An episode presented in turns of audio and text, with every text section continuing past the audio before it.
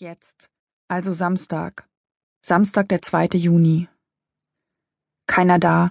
Das ist gut.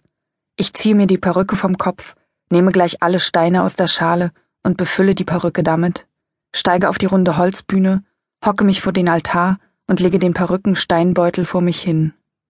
Nicht nur ein Stein, sondern ein ganzes Nest der Schwere. Hole mein Telefon raus und fotografiere das Nest mit einer Polaroid-App ich klicke Nachrichten, klicke Caesar, klicke auf das kleine Fotosymbol, lade das Bild und schreibe I even did my hair for you. I hope they serve banana split in heaven. Klicke Senden, mache dann Musik an, Interpret, Buena Vista Social Club, volle Lautstärke, hasta siempre, Kommandante. Der Montag davor. Ich liege auf der 14a, Zimmer 11 und habe das Bett am Fenster. Die Diplompsychologin hat sich auf den Stuhl zwischen Bettkante und Fensterbank gesetzt und schaut mich aufmunternd an. Es ist ihr dritter Versuch in sieben Wochen. Jederzeit könne ich mich bei ihr melden. Dafür sei sie ja schließlich da. Ich brauche mich nicht für meine Schwäche zu schämen. Hinter ihr schieben sich wilde Wolken durch Fensterrahmen. Ich könne jetzt gleich einen Termin mit ihr vereinbaren. Sie habe Verständnis für meine Situation und Erfahrung mit Patienten wie mir. Sie könne sich meine Gefühle und Ängste gut vorstellen. Ein Playboy-Hase fliegt auf den Diplompsychologinnen Kopf zu, jetzt hat sie vier Ohren.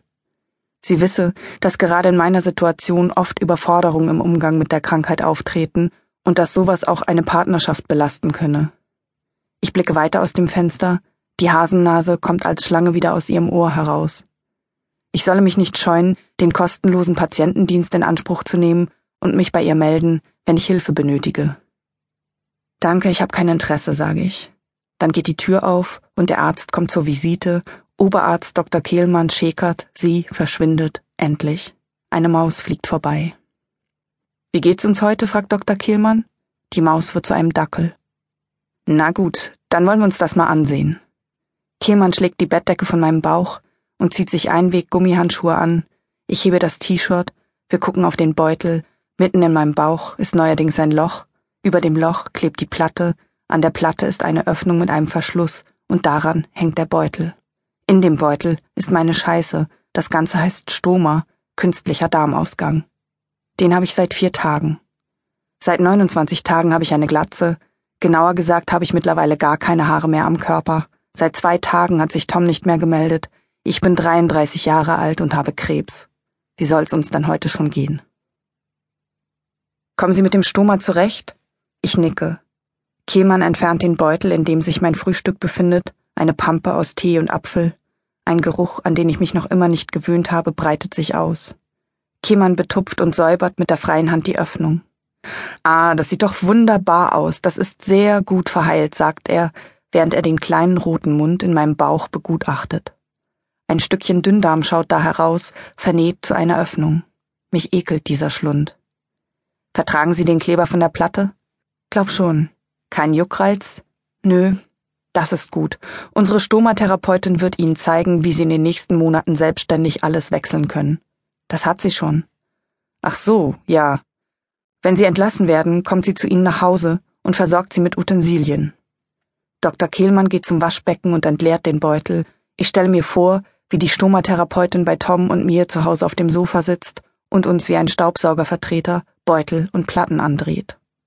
Das wird schon. Übung macht den Meister. In ein paar Monaten sind Sie ein Profi. Den werden Sie gar nicht mehr loswerden wollen. Kehlmann klickt gekonnt den Beutel an den Verschluss. Ich will darin kein Profi werden. Ich will meinen alten Bauch zurück, ohne Loch. Ich will meine Wimpern zurück, meine Augenbrauen und meine langen Haare. Ich will, dass Tom neben mir liegt und ich mich einrolle. Kehlmann schiebt meine Hose runter und wechselt den Verband der Narbe, die einmal quer über meinen Unterbauch verläuft und aus der ein Schlauch herausführt, der in einem weiteren Beutel mit Wundsekreten endet. Ich bin ein Beuteltier. Kehlmann lacht und untersucht die Wunde. Darunter mein stillgelegter Restdickdarm, jetzt funktionslos und hoffentlich auch karzinomfrei. Das sieht auch sehr gut aus. Wir entfernen bald die Drainage. Er blättert in der mitgebrachten Kartei, macht Notizen und sagt, man habe jetzt den Befund von den Lymphknoten, Diagnose PT3, PN2. Das bedeute, dass man über weitere Therapien nachdenken müsse, er werde mit mir noch für diese Woche einen Termin vereinbaren,